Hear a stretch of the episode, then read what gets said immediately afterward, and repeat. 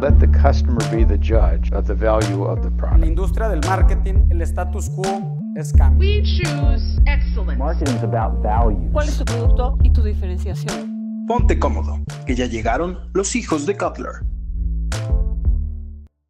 La ética en el marketing es bastante sencilla. Es tomar decisiones moralmente correctas, no solo buscando el beneficio empresarial, sino tomando en cuenta las perspectivas morales y sus alcances sociales. ¿Qué onda, hijos? El día de hoy vamos a hablar sobre la ética en el marketing. Sin embargo, antes que nada, ¿la mercadotecnia es ética? ¿Qué onda, Rose, David, Villa? ¿Cómo están? Muy bien, aquí andamos, Héctor, ¿y tú? Feliz como siempre, ya sabes, un, un gran día como todos. Villita, Yo emocionada por este episodio. Siento que va a estar muy, muy padre y bueno, vamos a darle a la conversación. Usted, es, es algo, es algo emocionante, mi David. Antes de iniciar, ¿cómo, cómo está usted? Yo muy bien y feliz por venir aquí un día más a cotorrear. Claro que sí, siempre es bueno cotorrear. Y el día de hoy vamos a cotorrear de, chicos, ¿la mercadotecnia es ética? Ustedes como estudiantes, Mira. ¿qué consideran? Héctor, para empezar, o sea, ¿qué es ser ético en la mercadotecnia, no? O sea, para empezar. o sea, hay que, creo que hay que definir bien eso porque cambia, creo que podría cambiar mucho, no sé, digamos, ser ético en mercadotecnia, ser ético en finanzas, ser ético en todas las áreas de negocio y pues en todo el mundo, literal. Entonces, yo creo que eh, la mercadotecnia ética, más que ser una estrategia de mercadotecnia, es más una filosofía, ¿no? Que tiene que involucrar todas las acciones y todo lo que haga la compañía. Entonces, consiste en tomar decisiones de mercadotecnia, pero que se tome en cuenta no solamente el beneficio de la empresa, sino que también la perspectiva moral y pues todas las personas y ahora sí que los grupos de interés, ¿no? Ok, es como básicamente como este, este guía, este, este círculo dorado, que alguna vez lo, lo vimos en alguna clase, en donde pues es, es el más que qué haces, el por qué, ¿no? O sea, el, el tener como guía más que como estrategia.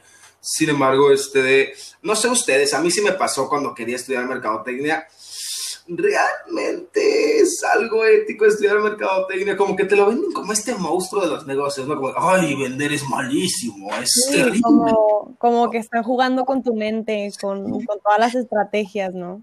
Sí, efectivamente, este, siento yo que es, que es algo que te lo ponen muy tenebroso. Sin embargo, ya analizándolo como lo menciona Villa, creo que, que es, es más que nada algo que, que toma una decisión. Es- son aspectos que decide una empresa en cuanto a cómo vende, cómo lo va a hacer, qué va a hacer y cómo lo va a promocionar.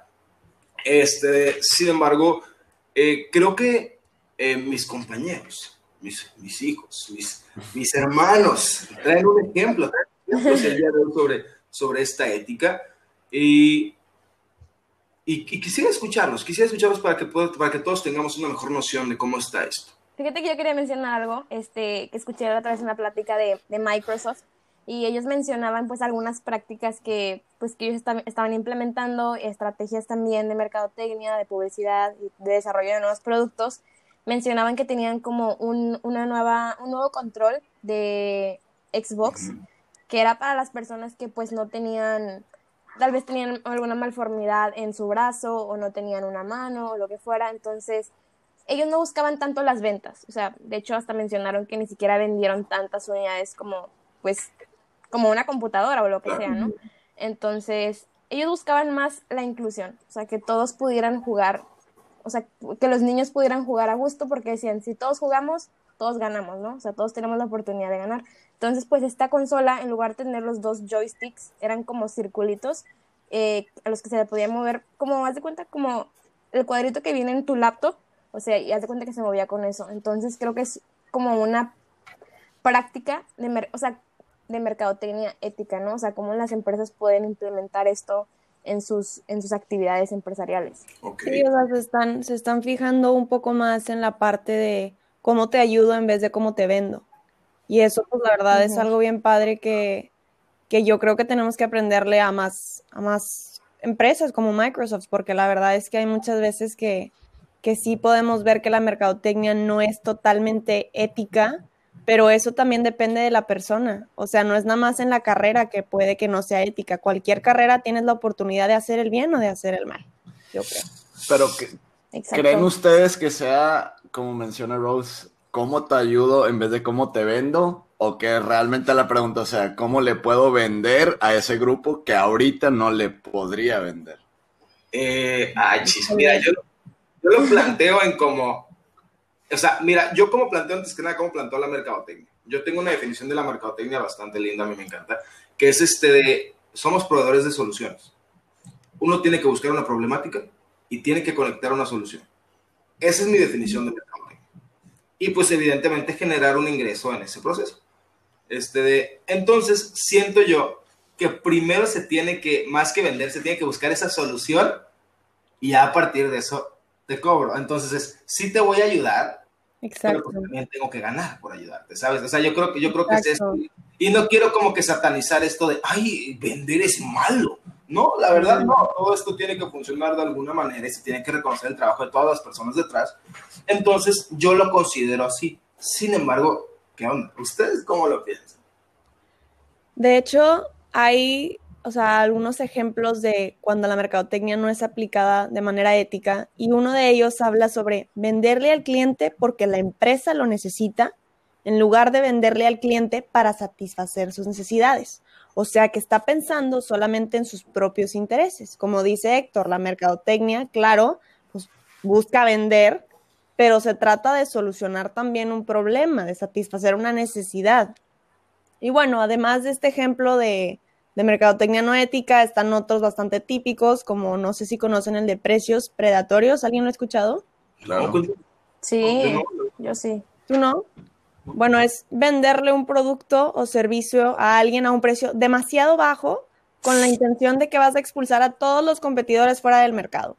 Y de hecho no es legal en varios países esta práctica, ¿eh? O sea, porque aunque digas tú, ay, pues bien fácil, le bajo el precio y entonces sí me van a comprar a mí y a los demás no, pero pues realmente le estás quitando chamba a mucha gente, eso no es ético porque es un precio demasiado bajo. Entonces es como crear monopolios, haz de cuenta. Y Sí, el otro- sí. Y el otro punto es exagerar también sobre los beneficios del producto, que aquí viene una parte bien importante. Es exageras que te va a hacer demasiado bien o evitas decir las cosas que te van a poder perjudicar con las letritas pequeñas o que nada más no te lo dicen, te dicen todo lo bueno no te dicen lo malo, eso también es algo que se usa mucho y es bastante malo. Además de esos ejemplos que tú mencionas, Rose, creo que otro que nos ha tocado vivir durante este año, o nos tocó vivirlo en la primera parte del año, cuando en primero empezó este tema del, del coronavirus y todo el mundo se lanzó a, a abastecerse de papel de baño, de, ge- de ge- de gel antibacterial, de Lysol, de, de filtros, cubrebocas. Inmediatamente, pues el cambio en la demanda y oferta hizo que la gente los buscara vender a precios extremadamente predatorios, o sea, o sea, vendiéndote un paquete de KN95 en 400 pesos, o sea, aprovechándose de la gente por buscar un beneficio económico. Yo creo que eso es algo que atenta contra la ética este, en la mercadotecnia. No sé qué opinen ustedes. Estoy de acuerdo, honestamente, porque no nada más es de publicidad, ¿no? O sea, como decía Rose, de exagerar los beneficios o no decirte algo, sino que también puede aplicar en precios, incluso esta distribución, o sea, de que, entonces creo que estoy de acuerdo contigo en esa parte.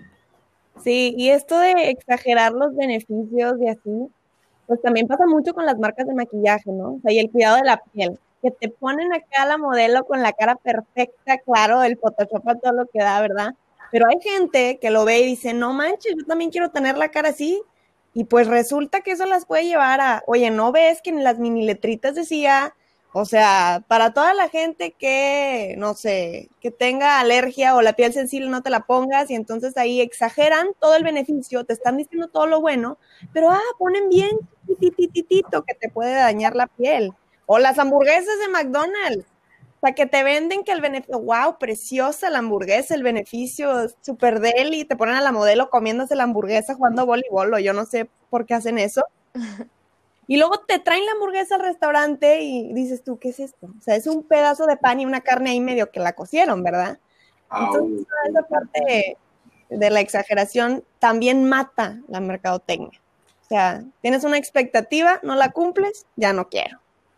Ok, pues sí es una expectativa, pero es, es, es, complicado el mencionarlo, por ejemplo, más en, las hamburguesas, ok, a lo mejor no te dan la que te dan en la publicidad, pero pues a veces es bastante acercada, yo creo que, que esa como que también el sabor pues también marca mucho. Y fíjate que hablando de esto, este de, yo me pregunto si evitar decir algo es lo mismo que mentir. O sea, porque como tal, no te estoy, no, sé cuál es la definición exacta de mentir, sin embargo, este, yo no te, o sea, sí, o sea, si yo no digo algo, ¿estoy mintiendo o no lo estoy diciendo? ¿Y cómo se maneja esto? Pues es mentira por omisión, ¿no? Ajá. Sí, yo también creo. O sea, tú que preguntas la definición exacta, Héctor, te la voy a decir para que todos opinen respecto a esto ya con la definición. Mentir, así tal cual si buscas en Google, es decir deliberadamente lo contrario de lo que se sabe, se cree o se piensa que es verdad con el fin de engañar a alguien. Entonces, ¿cómo la ven? ¿Eso no es? Uy. ¿Cómo tal? Eh. Yo creo que sí, y lo voy a intentar aterrizar en este tema que estábamos hablando de las, de las hamburguesas de McDonald's. Eh, la comparación de la foto de producto al producto real que te sirven yo muchas veces lo percibo como si te vendieran gato por liebre. O sea, te venden, te, dicen va a ser así y te lo dan de otra manera completamente. Pero lo que no te dicen es que para ellos tomar esa foto de producto no es como que agarraron una hamburguesita de las que tienen ahí y le sacaron fotos y fotos y fotos. No, o sea, eso fue los tomates, les quitan el relleno, los llenan de gelatina para que se vean duritos el, el, bueno, hay otros ejemplos, bueno, es que me saldría del, de las hamburguesas. No sé, en vez de usar catsup que moja el pan, usarían otro tipo de, de ingrediente que, que, lo conserve bonito todo. Y entonces llegar a ese estándar de la foto es imposible. Es algo que ellos saben que nunca te lo van a poder dar así en el restaurante. Entonces creo yo que sí, sí es, es una mentira el, eh, pues eso, o sea, esa práctica. Evitar decir las cosas. Sí, pero también ahí luego hay casos, oigan, bien chistosos de gente que sí se la cree. No sé si supieron del caso de Axe, el desodorante hace unos años. No.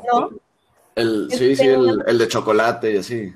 No, no, no, que tenían un comercial que creo que ya de hecho lo quitaron de internet, que era un chavo que se ponía el desodorante y básicamente todas las chavas se le acercaban y ay, guapísimo y no sé qué. Y un chavo, no, esto es real. Un chavo que es hindú, que se llama Vaibhad Bedi, algo así, o sea, está bien extraño, pero pues así se llama. O sea, usó este producto por siete años y demandó a la empresa porque ninguna chava había accedido a salir con él. No es broma, es en serio. O sea, decía, su publicidad me asegura que yo voy a tener chavas y nadie quiere salir conmigo. O sea, Digo, claro que ese es un caso chistoso y es una exageración, pero también, también aguas ahí con la publicidad tan exagerada porque luego no sabes. Yo creo que el día de hoy voy a dejar de usar el Axe, ya vi que no funciona. Este, Rayos.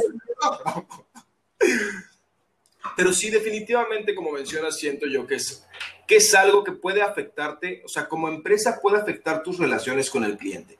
Y para bien o para mal, para el bien, para el mal bueno, de hecho no, no mal de las empresas, de hecho yo creo que es para bien de ambos, tanto para empresas como para clientes. La mercadotecnia ya avanzó a este punto en yo no solamente te voy a vender, yo te tengo que reconocer, tengo que estudiar tus necesidades, como ya lo comentamos, y, este, y tengo que crear a partir de eso. Y vamos a, definir cuál es la persona que sacía mejor estas, estas necesidades y a partir de eso vamos a construir. Eh, y también pensando en esto, pensando en, algo que una, este, una, industria que, considero yo que es polémica, los cigarros. ¿Ustedes qué creen de las cigarreras? Mm, este no. no, pues claro que es un tema que podemos irnos horas y horas platicando de esto, ¿no? Este, y Héctor, yo considero, la verdad, que la industria tabacalera, y no solamente la de los cigarros, sino que también la de bebidas alcohólicas, o sea, antes, en sus inicios como que manejaban estas campañas masivas para aumentar sus ventas y también asegurar la aparición de nuevos, de nuevos clientes, ¿no? De nuevos fumadores, o sea, especialmente los adolescentes. Yo creo que ese era su target de que antes como que, digamos que estamos en un periodo como medio vulnerable en el que ellos podían aprovechar de que eso, y por eso se dirigían específicamente a, a este segmento de mercado. Pero así como el mundo ha cambiado, pues también el marketing también ha cambiado y creo que día con día se le empieza a dar más importancia, más peso a, a la ética dentro de los negocios, dentro de la mercadotecnia. Entonces esto pues realmente es un, un reto, una amenaza para, para este tipo de industrias, ¿no? Fíjate que también, o sea, aparte de, de hablando de la industria tabacalera, también es que se han metido bastantes regula regulaciones gubernamentales de parte de los Claro. países para evitar esto. De hecho, este, pues ya saben, tanto las fotitos en las cajetillas, tanto, por ejemplo, ustedes no han visto ningún comercial de cigarros en su vida, ni ustedes ni yo. O al menos en su vida adolescente no lo han visto. ¿Por qué? no. Porque esto es prohibido. O sea, ya no, no puedes hacer tu publicidad de manera directa de los cigarros. ¿Por qué? Porque lo que buscan los gobiernos es, ok, ya tienes fumadores, eso lo puedo entender, no podemos como que evitar esto, yo le puedo poner impuestos ciertas regulaciones, sin embargo, lo que busca el gobierno es no conseguir más clientes. ¿Esto Sí. qué quiere decir? Que no podemos promover esto. Este de hasta cierto punto, y, y también las marcas juegan con esto, ¿no? Es, es este de, yo, yo no le puedo vender a nadie que no me conste que sea fumador. A mí me acuerdo que me contó alguna vez algún amigo que, que trabajaba como, como RP de cigarros, que a él le daban unas cajetillas enormes, sea, esas de que tienen muchísimas cajetillas, iba a, a antros, a fiestas, y se veía una persona fumando, le acercaba y le decía que le intercambiaba su cajetilla. O sea, pone que yo estaba fumando este, marca A y yo con marca Patito, ¿no? Y digo, oye, marca A, este de, este, ¿fumas? O sea, ya vio que está fumando, ya pasamos este paso de, ok, si es fumador, este, prueba cajetillas de marca Patito y ya nada más, ¿cuál es el, este, trato? Tú me tienes que dar tu cajetilla. O sea, ponle que marca tenía dos cigarros, no importa que tenga dos cigarros, tú me das tu cajetilla, fuma marca Patito.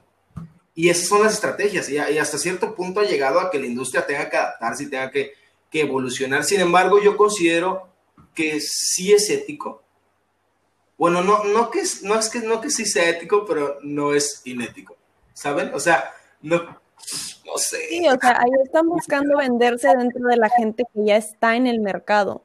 Bueno, en el caso de lo que está explicando Héctor, claro que pues al final del día una empresa quiere seguir aumentando sus ventas, Claro. pero, pero no sé, se me ocurren ejemplos que son menos éticos que este de las cigarreras, porque pues es un negocio al final del día y aunque a lo mejor los cigarros no te hagan bien, realmente hay muchos productos también, o sea, también el exceso de azúcar que te venden a veces en algunos Ah, productos sí. ahora, pues tampoco es algo como que en sí que digas tú, ay, te va a hacer bien, pero la parte de que te están avisando que te hace daño, o sea, que no te están mintiendo y te estén diciendo, oye, esto te va a dañar, y tú por voluntad propia digas, yo me arriesgo, ahí eso ya es ético porque la compañía te está diciendo, esto te va a causar esto.